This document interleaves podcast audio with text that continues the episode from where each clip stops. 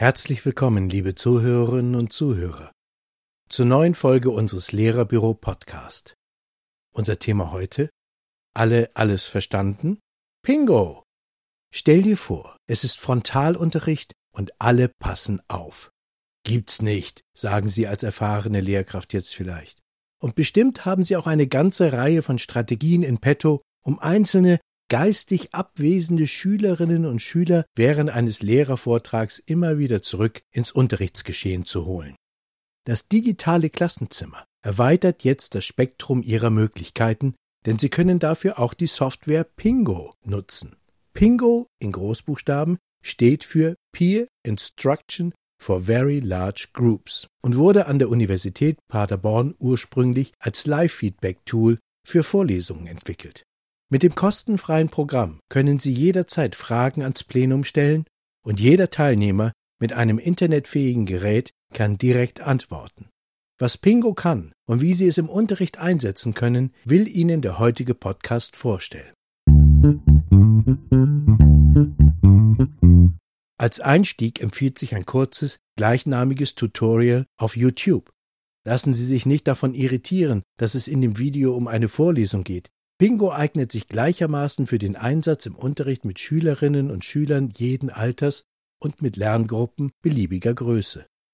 Wichtig ist die Ausgangssituation. Der Lehrende führt ein neues, für einige Schüler und Schülerinnen schwieriges Thema ein, zum Beispiel in Physik oder Mathematik. Nicht alle Schülerinnen und Schüler können gleichermaßen gut folgen. Manche können sich nicht gut konzentrieren. Für andere geht es zu schnell wieder andere haben vielleicht Lücken im erforderlichen Grundwissen. Um sich keine nur Blöße zu geben, fragen all diese Schülerinnen und Schüler aber nicht nach. An dieser Stelle kommt Pingo ins Spiel. Die Lehrkraft aktiviert die Schülerinnen und Schüler mit einer Testfrage via Pingo und bekommt sofort ein direktes Feedback über den Wissensstand der Lerngruppe.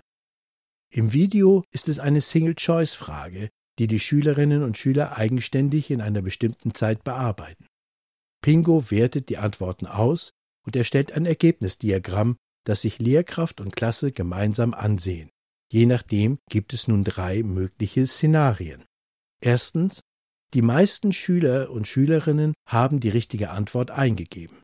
Die Lehrkraft erläutert kurz mögliche Unklarheiten und setzt den Unterricht fort. Zweitens, hat nur ein kleiner Teil der Schüler richtig geantwortet, erklärt und vertieft der Lehrer den Stoff noch einmal, um dann erneut die Aufgabe oder eine vergleichbare zu stellen. Drittens.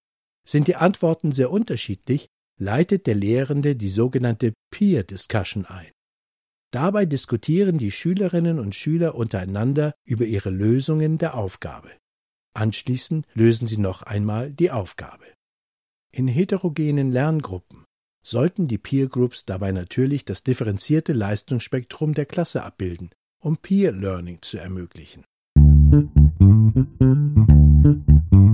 Gruppenarbeit unterstützt Peer Learning. Im Lehrerbüro finden Sie dazu eine Vielzahl an Unterrichtsmaterialien, Arbeitshilfen und Ratgeberartikeln, die Ihnen viel Vorbereitungszeit ersparen und den Unterricht erleichtern. Neben Single-Choice-Fragen mit genau einer möglichen Antwort gibt es auch Multiple-Choice-Fragen mit mehreren Antwortalternativen und numerische Fragen mit einem Antwortfeld für Zahlen. Die Ergebnisse bei diesen Fragetypen werden wahlweise als Balkendiagramm oder als Tabelle ausgegeben. Neben diesen drei Fragetypen nutzen Sie außerdem Freitextfragen, bei denen beliebige Texte ins Antwortfeld eingegeben werden können. Die Ergebnisausgabe erfolgt hierbei in einer Tag Cloud. Praktisch ist dabei, die unterschiedlichen Fragetypen lassen sich innerhalb eines Fragenkataloges beliebig kombinieren. Mit diesen vier verschiedenen Fragetypen eröffnet Pingo Ihnen ein breites Spektrum von Möglichkeiten für die Interaktion mit Ihren Schülerinnen und Schülern. Hier beispielhaft acht Einsatzszenarien. Erstens Lernzielkontrollen ohne Noten. Neben den eingangs geschilderten kurzen Verständnisfragen während des Unterrichts lassen sich mit Pingo auch umfangreichere Tests durchführen. Ideal zum Beispiel für häusliches Üben, zur Vorbereitung einer Klassenarbeit oder als Stillarbeit bei einer Vertretungsstunde. Zweitens. Zügiges Arbeiten lernen. Viele Schüler und Schülerinnen trödeln bei den Hausaufgaben oder werden bei Klassenarbeiten nicht in der vorgegebenen Zeit fertig. Bei der Arbeit mit Pingo müssen Sie die Aufgaben innerhalb einer bestimmten Zeit lösen, wobei die Zeitspanne vom Lehrenden festgelegt wird. Das bringt Trödler auf Trab. Die Schüler und Schülerinnen haben einerseits die rückwärts laufende Zeit im Blick, andererseits werden sie kurz vor Ablauf der Bearbeitungszeit durch verschiedene visuelle Signale zum schnellen Beenden der Aufgabe aufgefordert. Drittens Vertiefung des Stoffes während des Unterrichts. In Stillarbeit lösen die Schüler und Schülerinnen nach der Erarbeitung des Unterrichtsthemas einige Aufgaben. Viertens Zieldifferentes Lernen. In heterogenen Lerngruppen bieten sie unterschiedliche Sessions an, die hinsichtlich ihres Schwierigkeitsgrades oder der Länge der Bearbeitungszeit differenzieren. Fünftens. Blitzumfrage. Eine schnelle Abstimmung über das Ziel der nächsten Klassenfahrt oder über die nächste Deutschlektüre? Und wünschen Sie ein kurzes Schülerfeedback am Ende einer Unterrichtseinheit? Mit Pingo steht das Ergebnis in wenigen Minuten fest. Sechstens. Umfrage zu einem sensiblen Thema. Gibt es in meiner Klasse an unserer Schule ein Mobbingproblem? Wie viel Zeit verbringen die Schüler und Schülerinnen mit Medienkonsum? Mit Pingo antworten die Befragten anonym und ohne Scheu. Das gilt übrigens auch für heikle Fragen an das Kollegium oder an die Elternschaft, zum Beispiel zum Schulklima oder zum Status quo bzw. zur Qualität der Zusammenarbeit. Siebtens.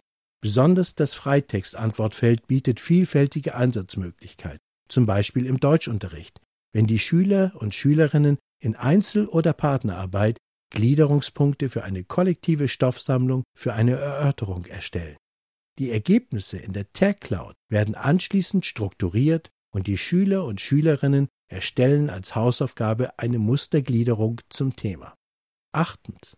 Auch für ein Brainstorming kann die Freitextfunktion genutzt werden, etwa um mögliche Themen für die Schülerzeitung zu finden.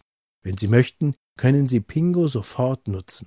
Dazu registrieren Sie sich einfach kurz auf der Website trypingo.com und schon kann es losgehen. Am besten starten Sie mit der kurzen interaktiven Tour, die Ihnen einen schnellen Überblick über die Programmfunktionen gibt. Den Link dazu erhalten Sie direkt nach der Registrierung per Mail. Bei dieser Tour lernen Sie auch gleich die komfortablen Funktionen kennen, die Ihnen die einfache und selbsterklärende Oberfläche bietet. Für schnelle Ad-Hoc-Umfragen gibt es zum Beispiel den Schnellstart. Mit nur zwei Klicks können Sie hier eine Session mit einer Umfrage starten.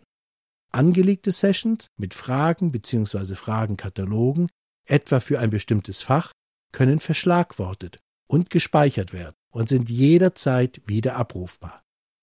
Diese Fragenkataloge oder auch einzelne Fragen können übrigens auch geteilt werden, im Kollegium oder mit anderen. Das spart Zeit und bietet ihnen großes Potenzial für die wechselseitige kollegiale Kooperation.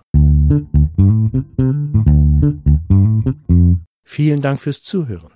Wenn Sie diesen Beitrag noch einmal in Ruhe nachlesen wollen, gehen Sie auf www.lehrerbüro.de. Dort finden Sie auch weitere hilfreiche Ratgeberartikel und Unterrichtsmaterialien, um mit Hilfe digitaler Medien einen abwechslungsreichen und motivierenden Unterricht zu gestalten. Das war Lehrerbüro Podcast mit Peter Kühn und mit einem Text von Martina Nikrawiec. Es grüßt Sie herzlich und bis zum nächsten Mal. Ihr Lehrerbüro.